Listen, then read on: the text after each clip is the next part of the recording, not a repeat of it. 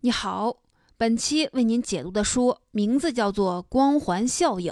什么是光环效应呢？指的是我们的一种主观印象，以点盖面，或者叫以偏概全。通俗的说，就是看到一个事物有某个优点，我们就会觉得这个事物哪哪都好。比如我们常说的“情人眼里出西施”，就是光环效应的一个体现。光环效应经常在生活中出现，误导我们。这本书讲的就是光环效应在商业世界是怎么产生假象、迷惑我们的。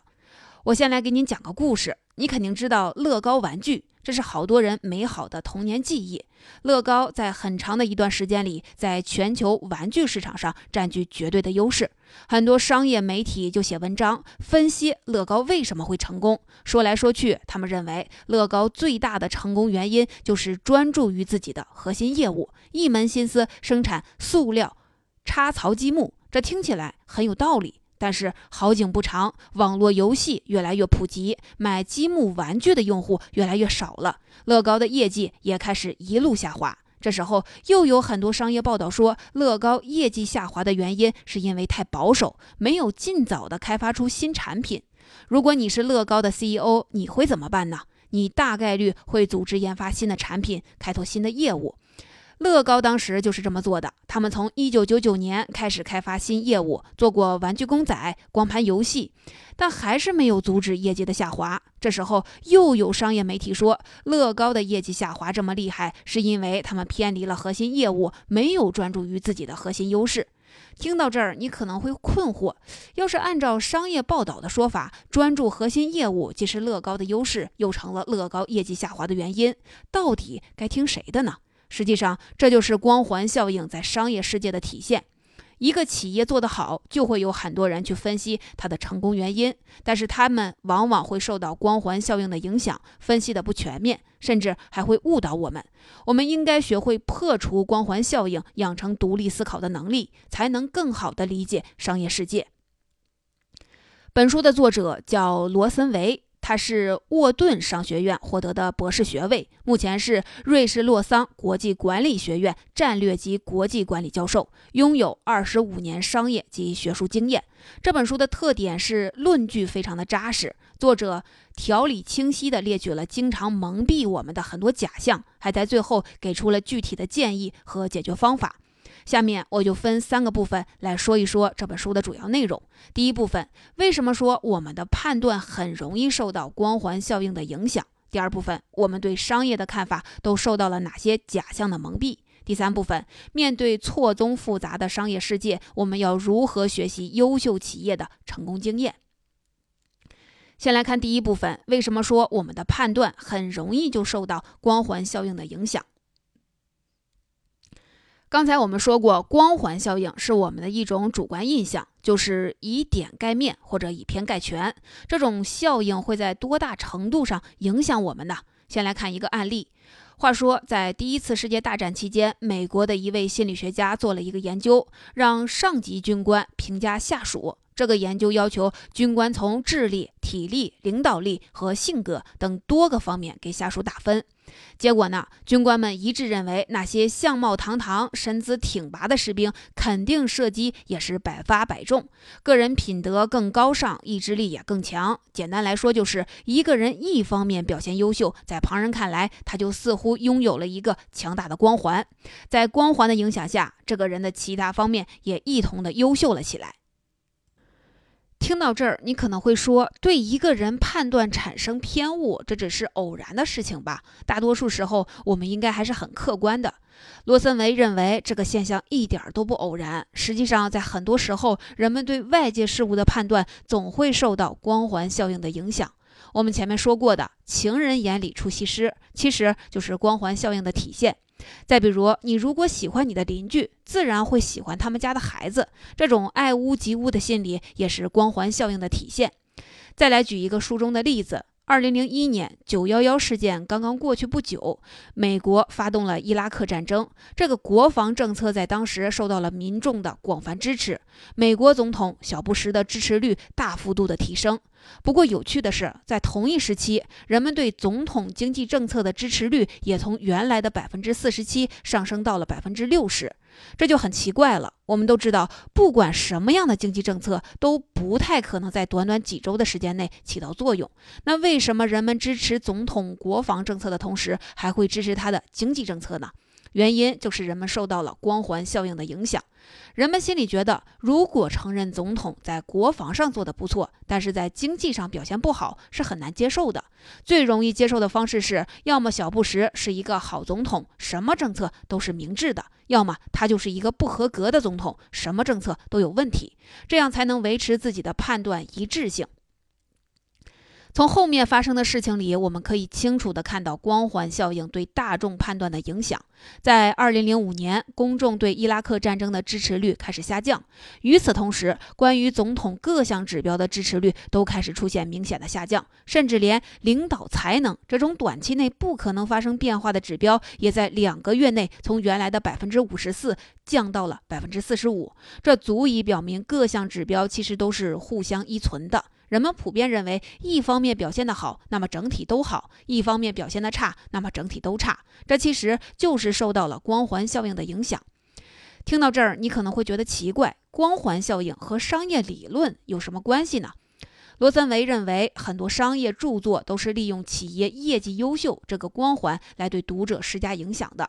这是什么意思呢？你想，怎么判断一家公司是不是优秀呢？其实只有一个指标，就是公司的财务数据，像公司到底有没有盈利、销售额有没有增长、股价有没有上升，这些信息可以帮助我们直观的判断一家公司到底经营的怎么样。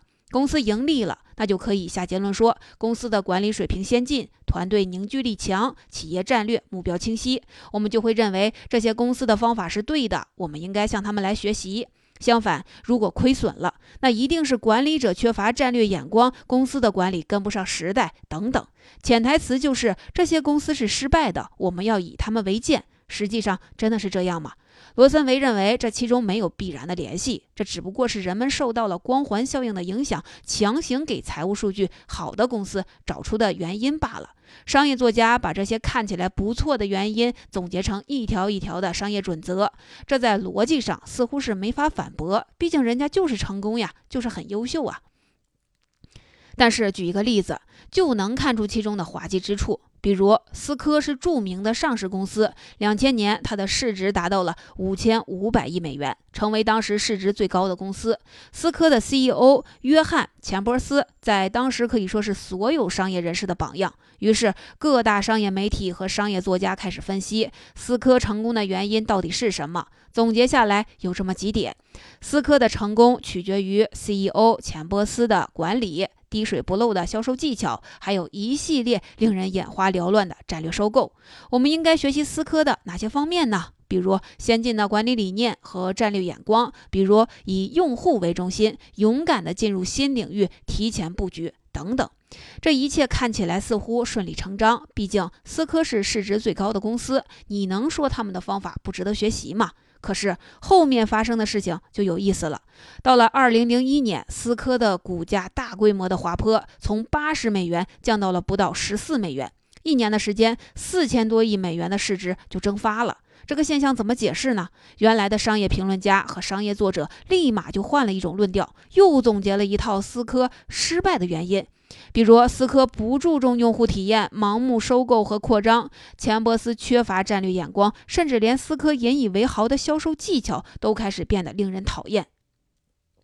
你看，短短一年的时间，所有值得学习的地方突然就变成了应该引以为戒的地方；所有成功的原因也突然变成了导致失败的原因。你说这要怎么解释呢？这反映出了一个更深层次的问题：好公司真正成功的原因，也许根本就没有人知道。我们只是习惯找一些简单的规律来解释发生的一切罢了。媒体和专家研究大量的数据资料，结果无非也就是将各种光环叠加。所以说，我们要分析研究一家公司，首先就要认识到光环效应的影响。总结一下，这一部分我们讲了光环效应的含义。简单说，就是一个事物的一部分表现优秀，人们就偏向于认为这个事物其他方面也同样的优秀。不管是对人还是对公司，我们的判断都经常受到光环效应的影响。从各方面来看，光环效应堪称是各种假象的源头。作者把它排在了第一位，可见作者对它的重视程度。那么，除了光环效应，还有哪些假象会蒙蔽我们的双眼，降低我们的思考能力呢？下面我们就进入第二部分，我们对商业的看法还受到了哪些假象的蒙蔽？在书中，作者为我们列出了九种假象。除了光环效应之外，我为您挑选其中的三种比较有代表性的，详细来解释。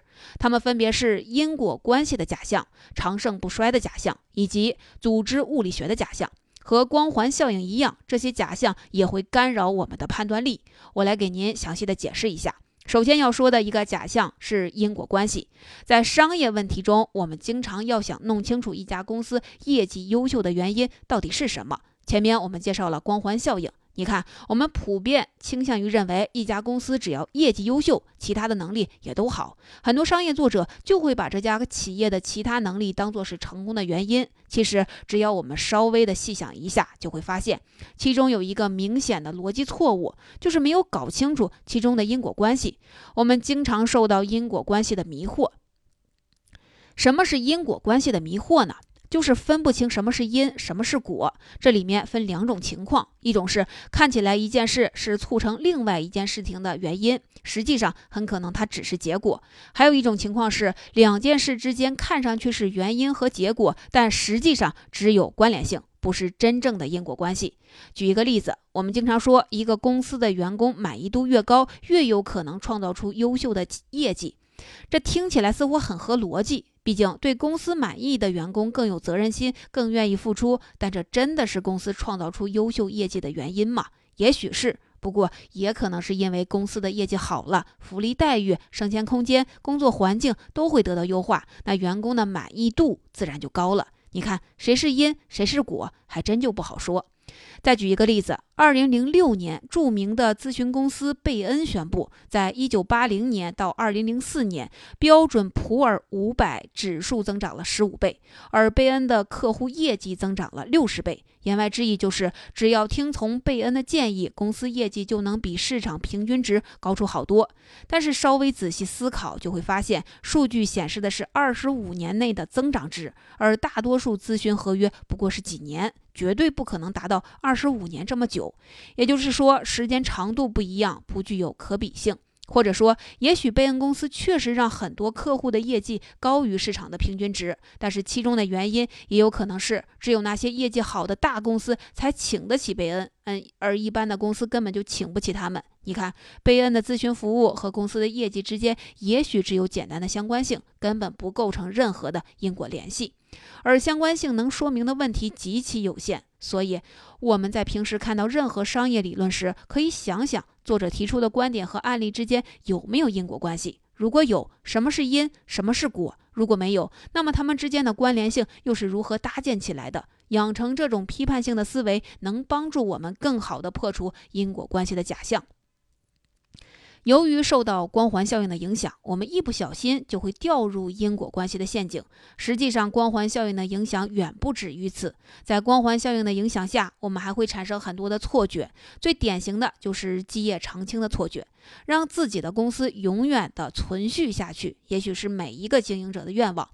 比如商业畅销书《基业长青》就总结了一系列让公司永葆活力的办法。不过，本书的作者罗森维认为，所谓的基业长青，也许就是人们的美好想象。不管那本书里的论据有多充分，看起来研究多缜密，他们的数据来源其实已经被光环效应给污染了。因为只列出最好的公司的数据，而无视那些已经不存在的公司。我们来看一组数据。著名的商业咨询公司麦肯锡做过一个研究，他们统计了从1957年到1997年之间的上市公司，这些公司都是标准的普尔500指数榜上有名的公司。你可以猜猜，四十年后还有多少公司在榜单上？答案是只有74家，也就是说，另外的426家都随风而逝了。他们要么被市场淘汰，要么被收购，而剩下的七十四家中，又有几家的业绩高于标准普尔五百指数的水平呢？答案是只有十二家。其他的公司虽然还活着，但是日子并不好过。我们不难发现，能够保持基业长青的公司，简直就是一个神话。那怎么解释这种现象呢？其实很简单，这就是市场规律。企业就和人一样，是有生命周期的。企业发展的原动力就是创新，而新企业创新的结果就是不断的淘汰旧的企业。奥地利经济学家熊彼特说。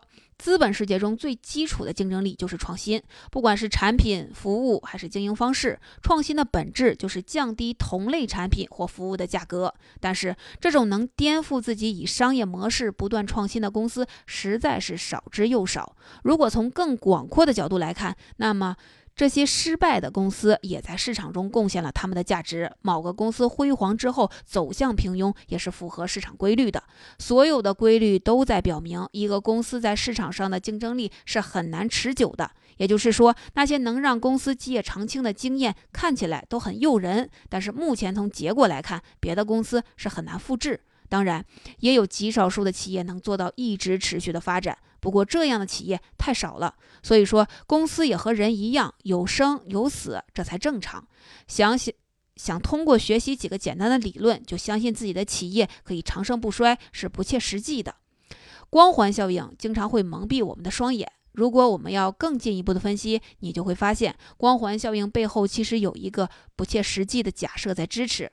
作者把它称之为组织物理学假象。下面我们就就来仔细的说一说什么是组织物理学假象。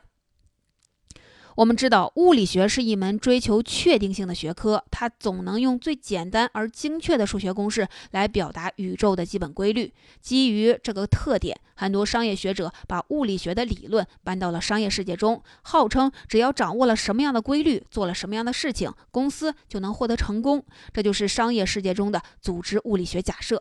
这个假设认为，所有的成功也是有规律的，只要遵循一定的步骤和方法，就一定可以获得某个确定的结果。实际上，物理世界和商业世界可完全不能相提并论。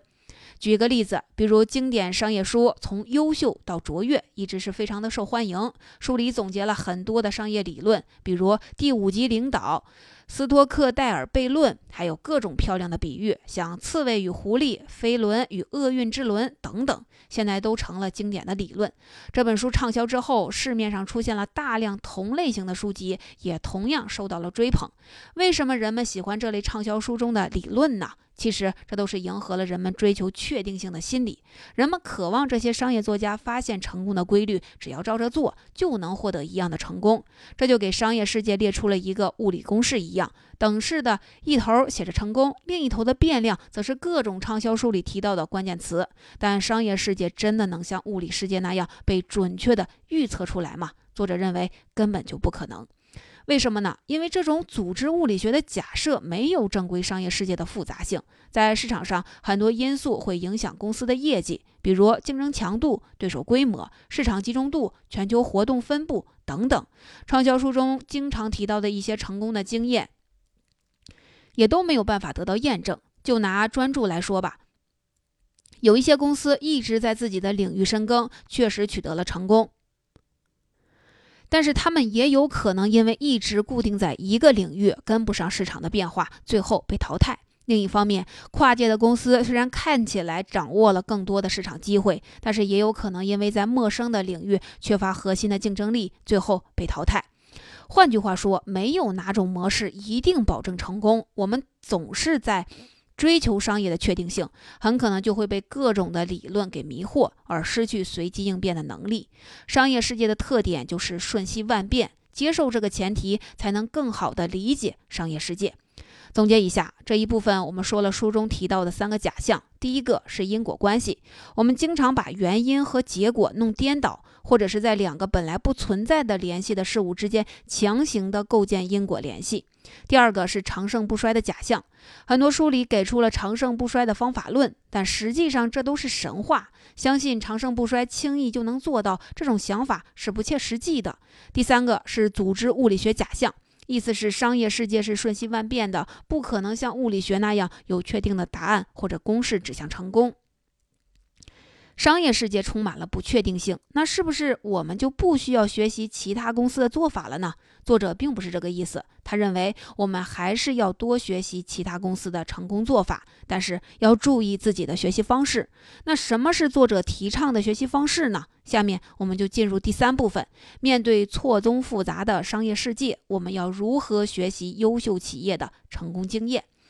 对这个问题，作者给出了两方面的建议。一方面，我们应该带着批判性的眼光去看待市面上流行的商业理论。每年市场上都会涌现出大量的商业书籍，其中有教怎么创新的，有介绍怎么跨界发展的，还有教怎么打造企业文化的。按理说，既然成功的企业好像不多见，为什么这些书还卖得很火呢？其中最大的原因在于商业书籍的市场需求非常大。仔细想想，也不难理解。公司的管理者都是大忙人，他们一边要为企业创收，一边又要想着给股东带来更大的收益，他们自然而然就会去寻求那些容易学的经验。有这样的需求，自然就会涌现出一批作者，提供现成的答案。当然，这些答案是不是真的能帮到企业家，则是另外一回事儿。当我们理解了这种供求关系，就会知道其中自然有很多滥竽充数的理论。所以，面对各种各样的商业理论，带着批判性的思维去看，就会变得尤为重要。怎么训练自己的批判性思维呢？书里介绍了一个方法，是多向自己提问。我们看到一个新的观点的时候，不要急着去否定它，也不要急着全盘接受，而是先问问自己：这个观点的来源是哪里？作者的意图是什么？论据是否充足？论据是否合理？有没有受到前面所说的光环效应的影响？等等。如果我们经常像这样对自己提问，那慢慢的就会养成批判性的思考能力。这种思考习惯才能帮我们接收到真正有价值的信息。另一方面，要拥抱商业世界的不确定性。商业世界天然带有不确定性，这和科学是完全不同的。我们学习其他公司的成功经验的时候，很多时候会忽略他们成功的偶然性。作者认为，也许根本没有什么神奇的公式或是确定的方法能解释一个公司的成功。商业世界充满了不确定性，好的决策不一定能带来好结果，不好的结果也不一定就是错误决策的产物。因此，我们要接受这种不确定性，抵制仅仅根据结果划分功过的倾向。我们要知道，任何出色的战略都有风险。也许在一家公司行之有效的方法，放在另一家公司就会有完全不同的结果。在商业世界中，机遇、运气与好的战略和执行同样重要。优秀的管理者会把自己的成功大部分归功于外部的形式，而很少归功于自己的能力。那么，怎么去拥抱不确定性呢？作者介绍了一个方法，就是用。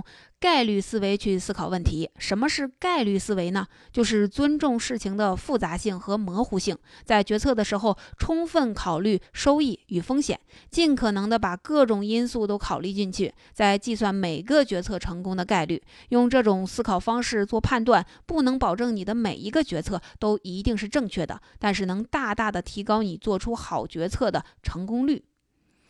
总结一下这一部分，我们说了作者给出的两条建议。首先呢，是要带着批判性的眼光去看待流行的商业理论，带着独立思考的习惯去判断其中的真伪，才能学会真正有用的东西。其次是要拥抱商业世界的不确定性，商业世界本身就带有极大的不确定性，不应该忽略其中的机遇与与运气的作用，而过分的夸大个人能力。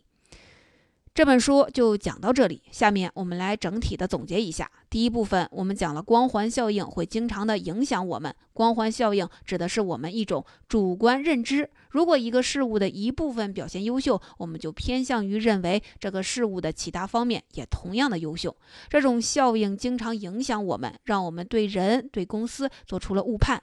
第二部分，我们介绍了本书中提到的三个假象。首先是因果关系的假象，我们经常把原因和结果弄颠倒，或是在两个本来不存在联系的事物之间强行的构建因果联系。其次是长盛不衰的假象，能保持持续增长的公司，长远来看少之又少，没有办法通过学习简单的理论就能够保证公司基业长青。第三个是组织物理学假象。商业世界瞬息万变，不可能像物理学那样有确定的答案或者公式指向成功。我们要直面商业的世界的复杂性。第三部分，我们介绍了作者给出的两条建议。首先呢，我们是应该带着批判性的眼光去看待市面上流行的商业理论，多问自己问题，学会独立思考，了解其中的假象，在避开这些陷阱之后，学习对自己真正有用的东西。其次，要拥抱商业世界的不确定性，不盲目夸大个人能力，用概率思维去做决策，了解机遇和运气的作用。